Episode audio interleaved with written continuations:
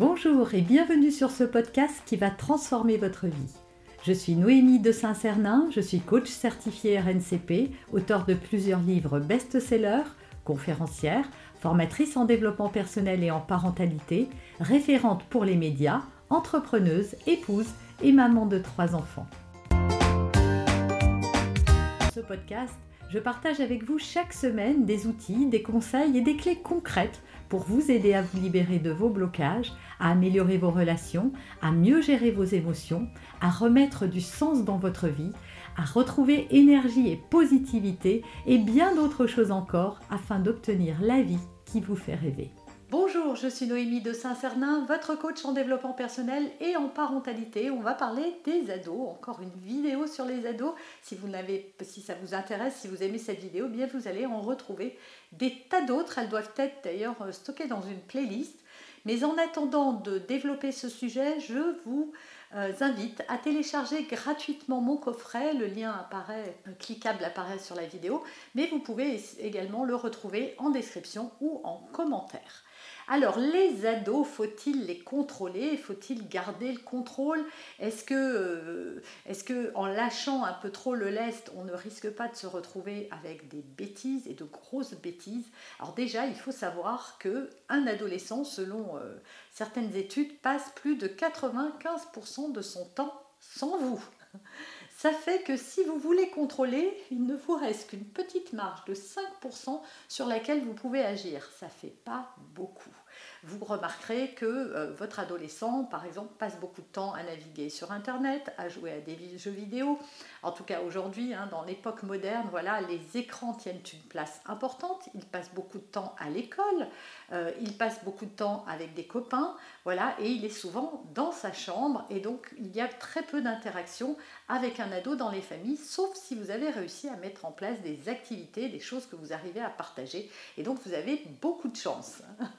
Mais ce n'est pas le cas de la majorité d'entre vous. Alors, faut-il le contrôler? Il faut savoir déjà, premièrement, pourquoi vous avez ce besoin de contrôle. En fait, si vous avez besoin de contrôler votre adolescent, c'est pour trois raisons principales. La première, c'est que vous voulez éviter qu'il fasse des choses graves.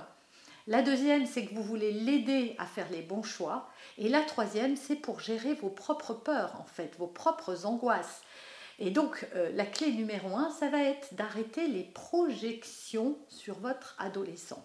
Il est vrai qu'en tant que parent, on passe son temps à projeter nos doutes, nos craintes, notre vision du monde sur nos enfants.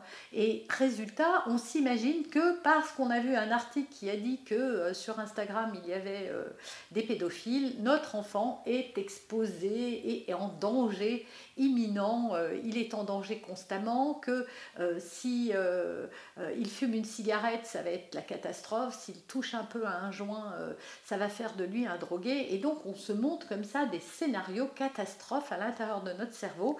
Et pour les faire taire, il faut le reconnaître, en fait, si l'on contrôle nos enfants, c'est effectivement parce qu'on a ce désir de vouloir les protéger, mais en réalité, la raison première, ça n'est pas du tout de les protéger, c'est plutôt de nous apaiser, d'apaiser nos propres angoisses et c'est important de le reconnaître. Or, notre enfant n'est pas là pour gérer nos angoisses et il n'est pas là pour répondre positivement à nos peurs. C'est à nous d'apprendre à gérer nos peurs et pas à les faire peser sur nos enfants. Pourquoi? Bah, Parce que ça crée de la pression. Euh, plus vous allez le contrôler et plus il va se passer euh, euh, les choses suivantes. Soit il va être agressif, soit il va se renfermer encore plus, soit il va se murer dans le silence. Résultat, vous allez couper la relation. Il faut vraiment que vous ayez conscience que le contrôle va détériorer la relation que vous avez avec votre enfant parce que ça n'est pas agréable déjà d'être contrôlé quand on n'est pas un enfant, euh, même quand on est un tout petit. Et justement, c'est là le problème, c'est que peut-être en plus vous faites ça depuis des années avec lui. Et donc à l'adolescence, votre enfant plus que jamais a besoin euh, que vous arrêtiez justement de le contrôler et de faire des choix pour lui et que vous interfériez dans euh, sa vie. Et il a besoin d'apprendre à prendre soin de lui-même tout seul. Et c'est vraiment une étape importante pour ça. La deuxième clé, c'est qu'il va falloir accepter que votre enfant se trompe. Voilà, comme je vous ai dit, il y a trois, choses qui vont, euh, votre contrôle va générer chez votre enfant. C'est un, le mensonge, 2 l'agressivité, 3 le silence. Et donc j'imagine que vous n'avez pas du tout envie de ça. Donc plus vous allez le contrôler, et moins vous allez avoir de prise en fait. Parce que s'il vous ment, et s'il ment bien, et souvent quand ils apprennent à mentir, ils apprennent à mentir bien, donc il va vous rouler dans la farine et vous n'arriverez jamais à démêler le vrai du faux, et ça va vous rendre encore plus hystérique. Parce que en plus, s'il vous ment, vous allez imaginer qu'il vous cache encore des choses horribles, alors que s'il ment, c'est juste peut-être pour protéger son espace. S'il est dans le silence, c'est pareil, vous allez encore plus projeter vos peurs.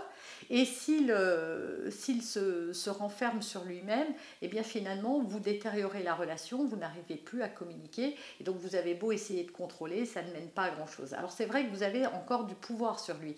Vous pouvez l'empêcher de sortir, vous pouvez l'empêcher de voir certaines personnes, mais vous ne pourrez pas le suivre à la trace H24 et savoir tout ce qu'il fait. Donc véritablement, la clé, c'est de faire confiance à votre enfant.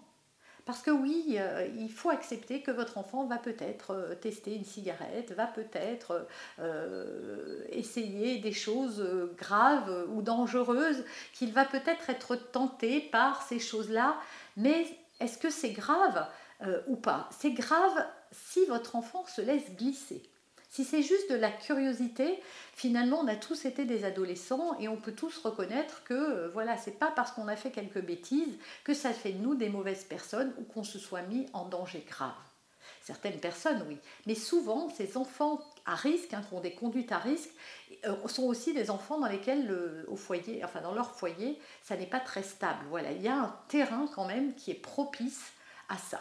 Donc, ça va être ma troisième clé. Comment on fait? Eh bien, c'est de maintenir le dialogue avec votre enfant. Et pour ça, c'est plutôt de lui parler de vos peurs que de le contrôler. Vous voyez, la différence, elle est énorme. Au lieu de l'empêcher de sortir parce que vous avez peur qu'il lui arrive quelque chose ou que vous voulez le numéro de téléphone de tout le monde, et c'est bien normal.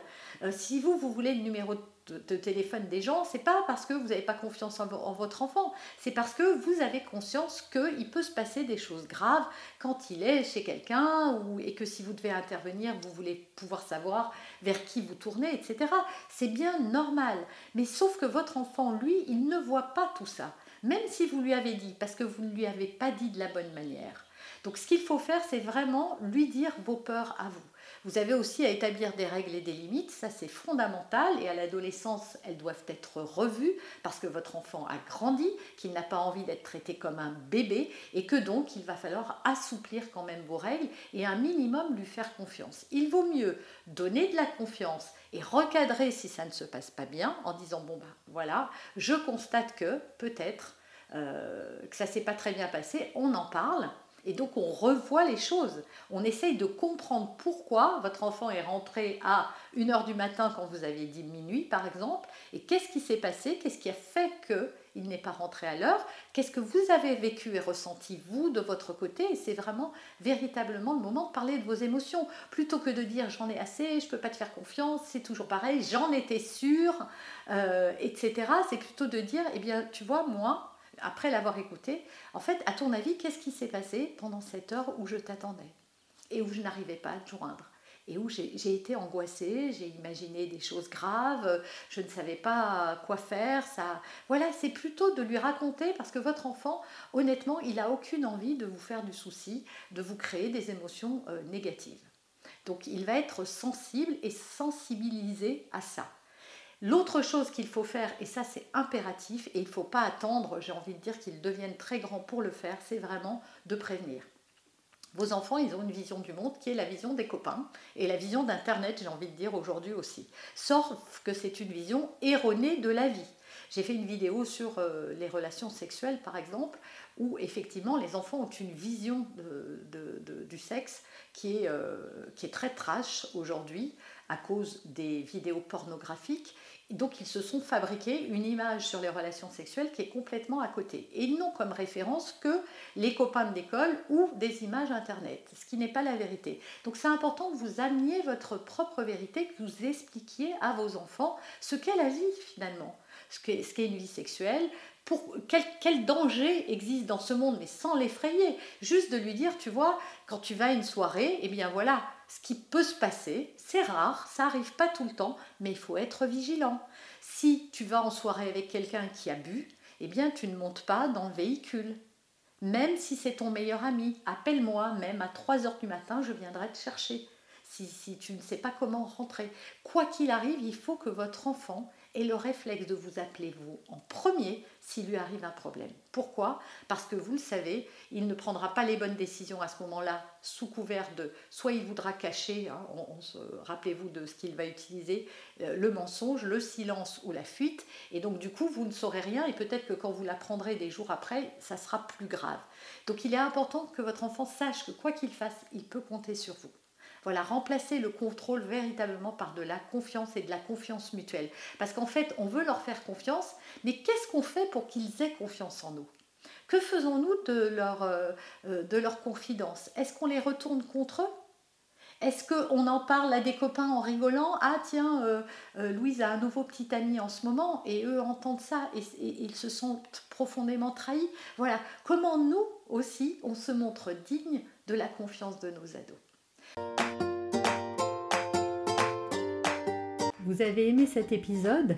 Abonnez-vous pour être informé de toutes mes futures publications.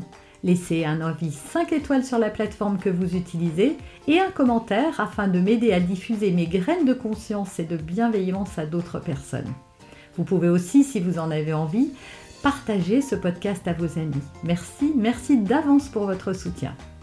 Pour aller plus loin, vous pouvez me retrouver sur ma chaîne YouTube, mon site internet et mes réseaux sociaux. Ils portent mon nom, Noémie de Saint-Cernin. Et si vous souhaitez aller plus loin et vous faire accompagner, venez rejoindre mes programmes de coaching et mes accompagnements. Tout est indiqué sur mon site internet www.noémie-de-saint-cernin.com dans la rubrique Mes coachings et formations. Vous pourrez également télécharger gratuitement les coffrets cadeaux que j'ai spécialement concoctés pour vous. À très bientôt